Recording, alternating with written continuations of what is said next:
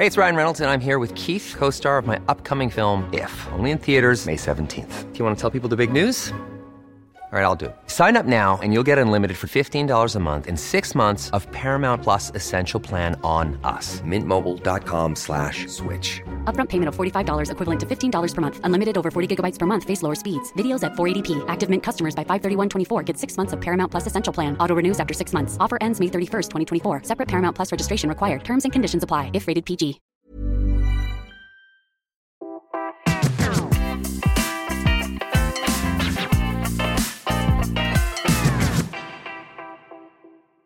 Bonjour à toutes et à tous, bienvenue sur Curieux pour ce nouveau podcast consacré au parcours de jeunes chercheuses.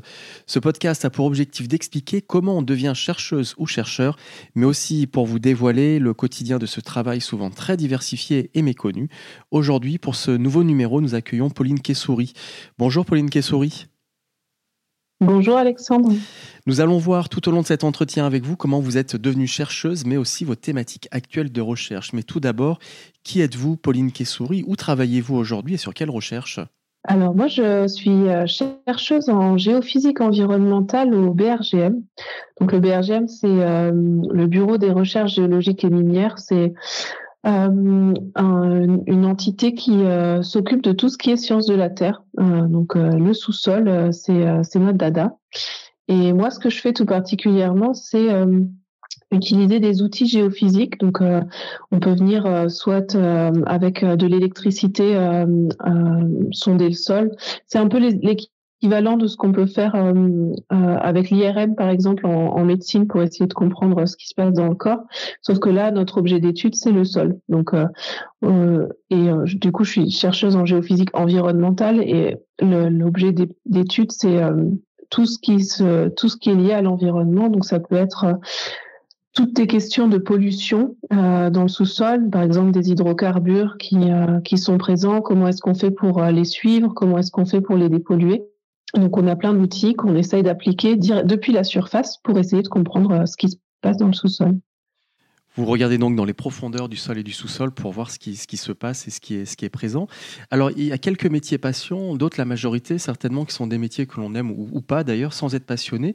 Pour devenir chercheuse, faut-il être passionné par les sciences? Ah, bah oui, ça sans aucun doute. Euh, et puis même, euh, faut, s'intéresser à beaucoup de choses, faut être très curieuse. Donc euh, c'est la passion des sciences en général qui mène à une recherche qui est un peu plus ciblée. De base, il y a une vraie curiosité sur tout ce qui est science, et de, de vraies questions qu'on se pose tout le temps. Et est-ce que vous avez toujours été passionné par les sciences? Est-ce qu'il y a eu un déclic particulier dans votre parcours, peut-être dès le plus jeune âge ou pas? Alors moi, j'ai un souvenir, c'était quand j'étais à l'école primaire. On a eu euh, un intervenant qui est venu un jour, euh, je pense que j'étais en classe de CM1 ou CM2, qui nous a présenté un volcan. Euh, c'était une maquette de volcan avec il nous avait montré comment le volcan entrait en éruption, comment comment est-ce que les différents types de lave pouvaient couler, et j'avais trouvé ça super super intéressant. Et je, je pense que c'est le premier souvenir d'un intérêt spécial pour les géosciences. Comment cette appétence pour les sciences a pris forme dans, votre jeunesse? Est-ce que vous fréquentiez les musées des sciences, les ateliers scientifiques ou autre chose? Euh, bah, dès que je pouvais, oui. On allait souvent avec mes parents euh, dans, différents lieux culturels, euh, notamment les musées. On a fait plusieurs fois les, musées des sciences à Paris, par exemple. Moi, je, viens de Strasbourg. On a aussi des, expositions plutôt temporaires à l'époque. Maintenant, il y a un musée, mais sur, différents sujets, les maths, la, physique. et donc, à chaque fois, je, demandais à y aller. Ouais.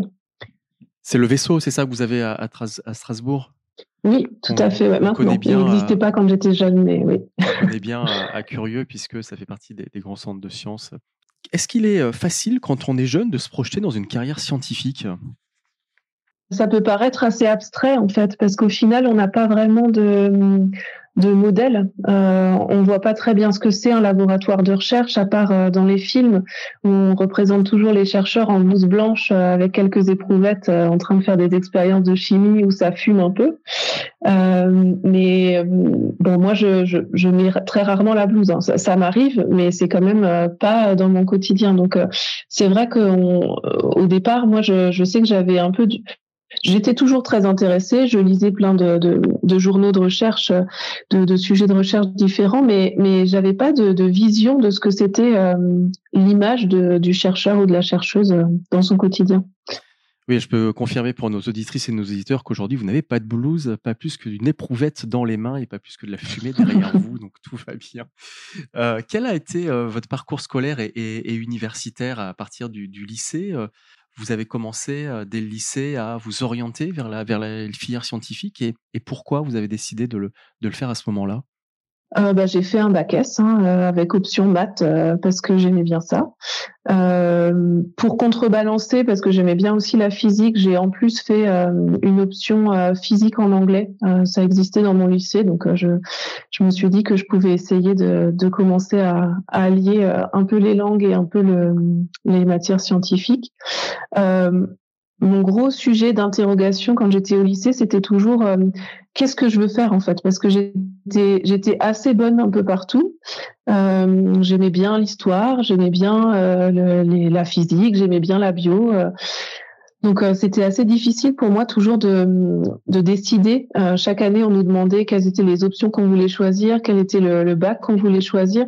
Et pour moi, c'était c'était assez difficile. Et je, je me souviens d'une fois où on était dans la voiture avec mes parents c'était le dernier jour où il fallait cocher euh, la, filière dans laquelle je voulais aller et j'hésitais très très fort. Euh, j'étais avec mon stylo en train de me dire est-ce que je vais faire euh, option bio, option maths, option physique? Je crois que c'était pour la, terminale et pour moi c'était dur vraiment de devoir choisir entre différentes matières. Donc voilà, au, au final j'ai un peu suivi les conseils de mes profs en disant prends des maths, prends de la physique, c'est ce qui va t'ouvrir le plus de portes par la suite. Oui, c'est vrai que souvent, on, a l'impression que tout va se jouer pour notre avenir au, moment du, choix, mais euh, on ne connaît pas toutes les filières et ce que ça peut amener et non plus ce qu'on veut faire par, par la suite. Alors justement, vos enseignants vous ont-ils aidé? Comment ils vous ont accompagné dans, ces choix euh, et après, de fait, euh, pour vous lancer vers plus tard vers une carrière scientifique? C'est une bonne question. je, pense que vraiment ce qui me ce qui m'interrogeait beaucoup, c'était si je choisis une option ou une autre, qu'est-ce que ça va faire euh, par la suite. Euh, en terminale, je savais déjà que j'aimais bien la géologie, par exemple. C'était euh, une, matière qui m'intéressait quand on quand on l'abordait en, classe de SVT.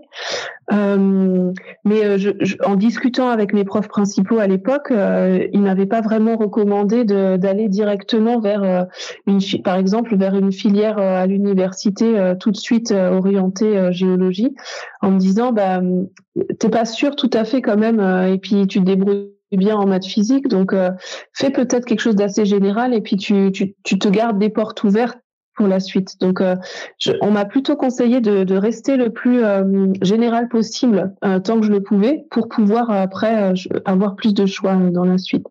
Et puis il y a quand même toujours en France cette question des classes prépa. si, si on est bon élève, eh ben on, propose quand même toujours de, passer en classe prépa et de pas partir à l'université. Alors, on reviendra tout à l'heure sur les, sur les classes euh, préparatoires aux grandes écoles.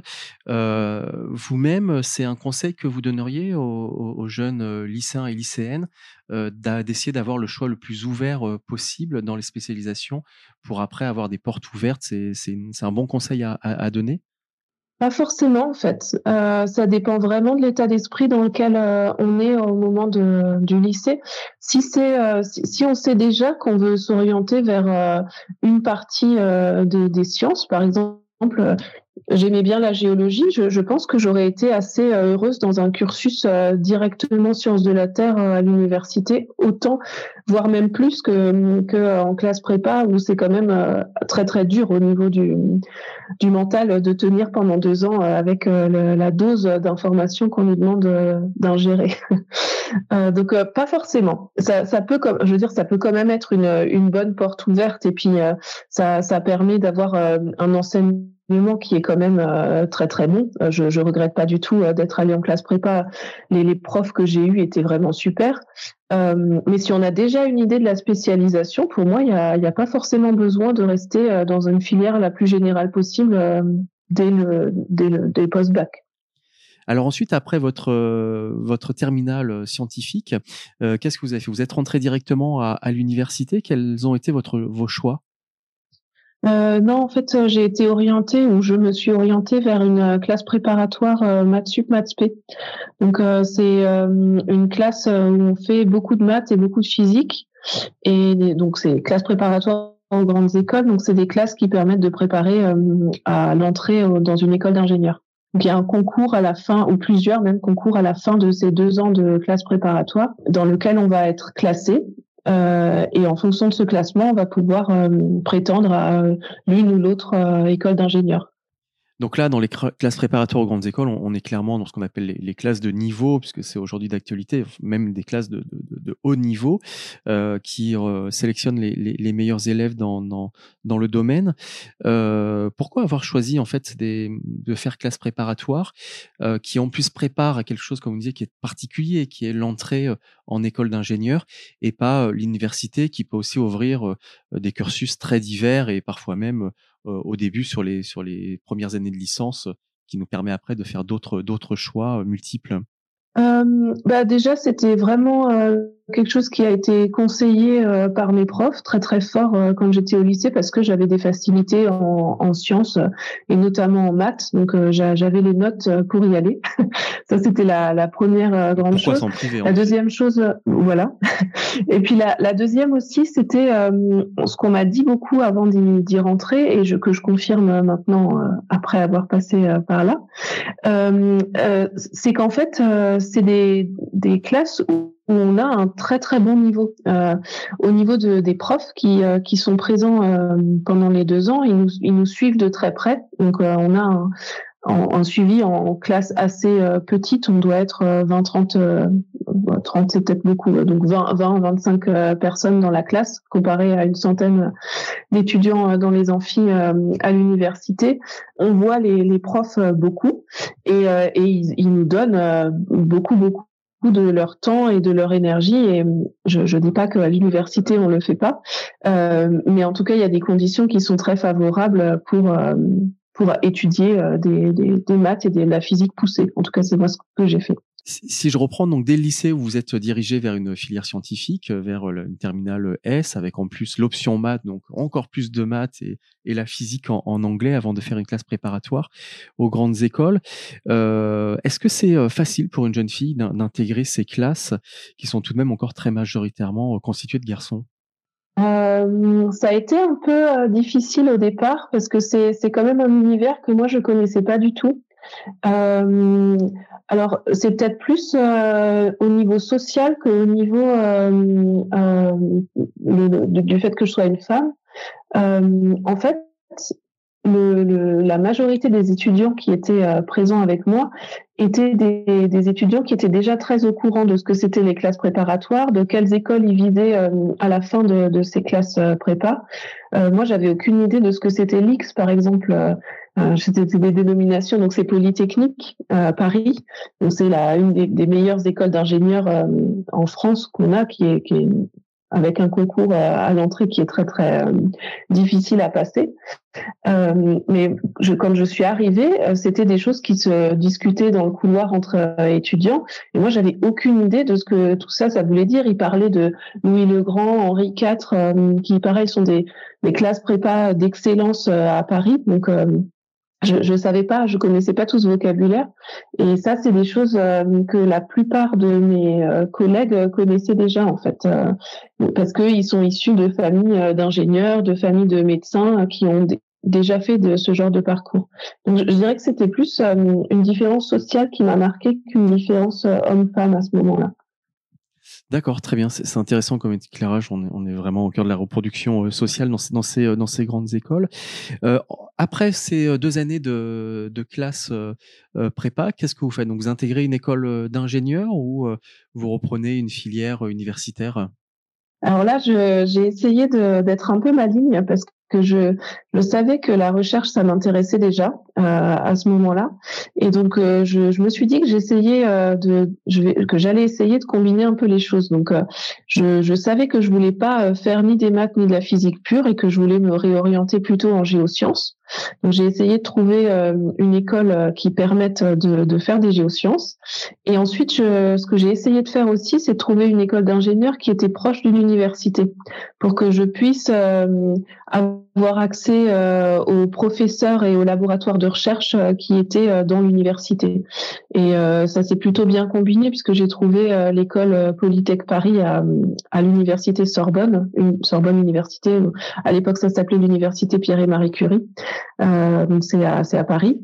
Et, et, en fait, on était dans une filière où on partageait une partie des, euh, des classes avec euh, les étudiants de l'université qui étaient en master. Donc ça, ça m'a permis d'avoir un, un pied vers l'université. Donc, euh, vous êtes à, ce moment-là euh, autour de l'université Pierre et, Marie Curie. Après votre, diplôme, euh, vous allez rentrer en, doctorat. Vous allez obtenir un doctorat à l'université Pierre et Marie Curie de Paris, qui est intitulé Mesures simultanées aux fréquences moyennes et cartographie de la permittivité diélectrique et de la conductivité électrique du sol. Un vrai titre de thèse. Est-ce que vous pouvez nous en dire plus?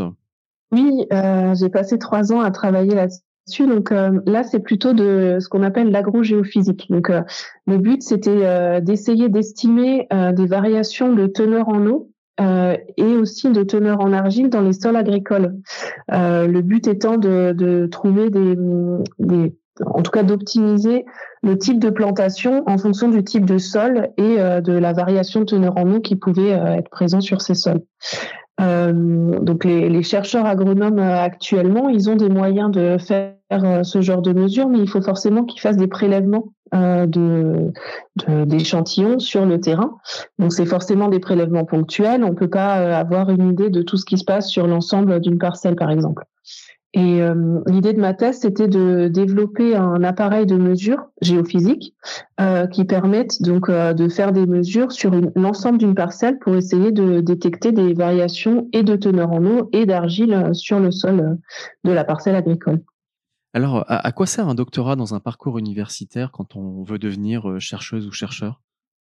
Ah bah, c'est une étape obligée en fait. Euh, c'est le diplôme euh, qu'on va demander euh, pour l'entrée, enfin la validation du cursus et, et, si on veut postuler à des postes de professeur à l'université, il faut avoir un doctorat. Donc et c'est aussi une première une première expérience en recherche en fait. C'est la première étude de recherche poussée qu'on mène. On a le stage de six mois en master qui peut déjà nous permettre de faire une première étude, euh, une première approche de ce que c'est un travail de recherche, mais c'est vrai que c'est sur six mois, donc c'est quand même euh, pas très long.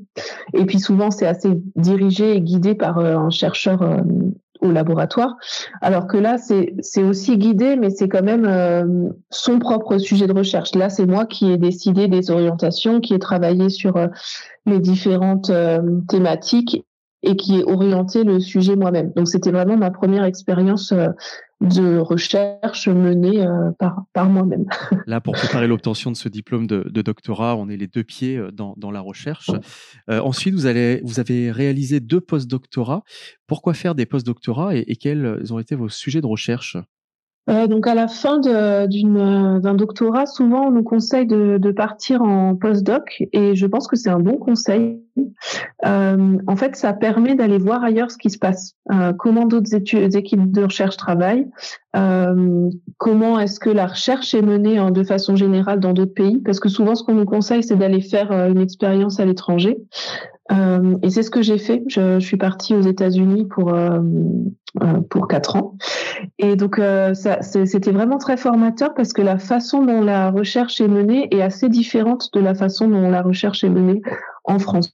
Rien que sur la structure d'un laboratoire, c'est pas du tout la même chose entre les deux pays qu'on nous conseille aussi, c'est euh, d'ouvrir un peu le sujet de recherche qui est quand même assez spécifique quand on est en thèse euh, vers euh, des sujets qui sont proches, mais qui, permettent d'avoir un panel un peu plus large de, compétences. Vous êtes depuis 2019 chercheuse en géophysique environnementale au, BRGM. Est-ce que vous pouvez nous dire ce qu'est ce centre de recherche qui n'est pas forcément le plus connu du grand public en France? Donc c'est le Bureau de recherche géologique et minière. C'est un EPIC, donc euh, c'est un institut qui euh, est euh, financé en partie par les ministères, le ministère de l'environnement, le ministère de la recherche. Et, on est un centre qui travaille sur tout ce qui est géosciences. Donc, on a différents types de problématiques qu'on aborde. ça peut être les problématiques de ressources en eau, euh, notamment avec les niveaux de nappe. C'est nous qui faisons tous les, les suivis des niveaux de nappe euh, au long de l'année. On a aussi des problématiques de, de pollution environnementale, des pollutions environnementales. Euh, d'autres problématiques sur euh, la géologie, donc euh, essayer de comprendre quels sont les, les, types de structures qui sont présentes. Ça peut être important, par exemple, quand on veut créer de nouveaux bâtiments comment est-ce que comment est-ce qu'on on positionne les fondations? Il y a aussi toutes euh, toutes euh, des questions sur euh, l'énergie. donc comment est-ce qu'on trouve de nouvelles sources d'énergie, notamment en géothermie? on s'intéresse aussi au stockage de CO2. Donc voilà, il y a, il y a beaucoup de, de problématiques diverses et variées qui varient aussi au cours du temps, mais l'objet d'étude c'est toujours le sous-sol. Et en géophysique, nous, on apporte notre expertise sur la caractérisation de, de tous ces milieux et de tout, ces problématiques avec nos outils euh, physiques. Comment intègre-t-on un tel centre de recherche? Euh, alors, euh, pour la plupart, c'est assez variable au cours du temps, mais pour la plupart des collègues qui sont rentrés maintenant et qui, me, qui, sont rentrés au même moment que moi, souvent, ce, qu'on, ce, qu'on, ce, qui, ce qui est cherché, c'est quelqu'un qui a fait un doctorat plus euh, en postdoc euh, et, et, qui est capable de mener une recherche euh, indépendante et, commune aussi avec les autres collègues du BRGM. On est, beaucoup de géoscientifiques avec beaucoup de disciplines différentes, mais ça fait aussi notre force et notre complémentarité. Vous êtes donc aujourd'hui chercheuse en géophysique environnementale. Sur quoi portent vos recherches aujourd'hui? Bah c'est ce que je disais euh, au tout début. Donc, euh, c'est vraiment l'idée d'utiliser des outils de géophysique, donc que ce soit des méthodes électriques, des méthodes électromagnétiques, des méthodes sismiques. On va venir avec des capteurs sur le terrain, venir instrumenter une parcelle et faire des mesures pour répondre à une question environnementale dans mon cas. Donc ça peut être une question de, de pollution de la nappe, une question de pollution euh, minière, par exemple, d'un ancien site minier où on va avoir euh, des déchets qui sont riches euh, en plomb, en cuivre, voilà. Et donc la question, c'est comment est-ce qu'on caractérise ces différents types de, dépôts? Vous nous expliquiez tout à l'heure qu'une chercheuse ou un chercheur n'est pas forcément en blouse blanche avec une éprouvette et, de la fumée derrière. pour autant, pouvez-vous nous expliquer comment vous travaillez? On voit bien ce que peut être une partie du quotidien d'un plombier, d'un professeur, voire même d'un journaliste, mais pour vous, comment se déroule une journée de travail ou une année de travail? Euh, alors dans, dans, tout projet de recherche, la première question cruciale, c'est euh, la récolte de données. Donc euh, pour nous, enfin pour moi en tout cas, comme je fais de la recherche expérimentale, ça va forcément être aller sur le terrain, récupérer soit des échantillons, soit directement des données issues de, des capteurs qu'on a positionnés sur le terrain.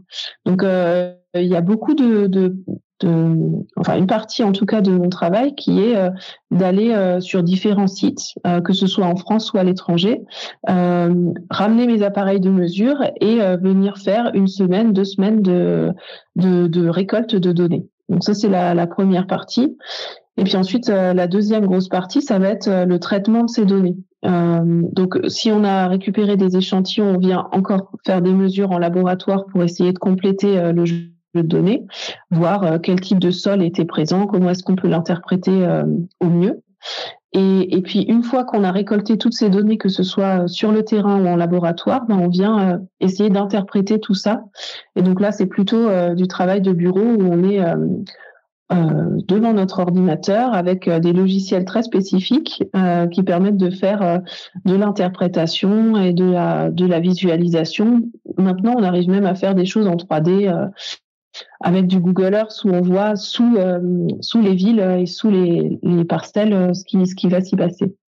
Donc du terrain, du terrain, du terrain, puis après de, de l'analyse de ces données en, en, laboratoire ou, en bureau.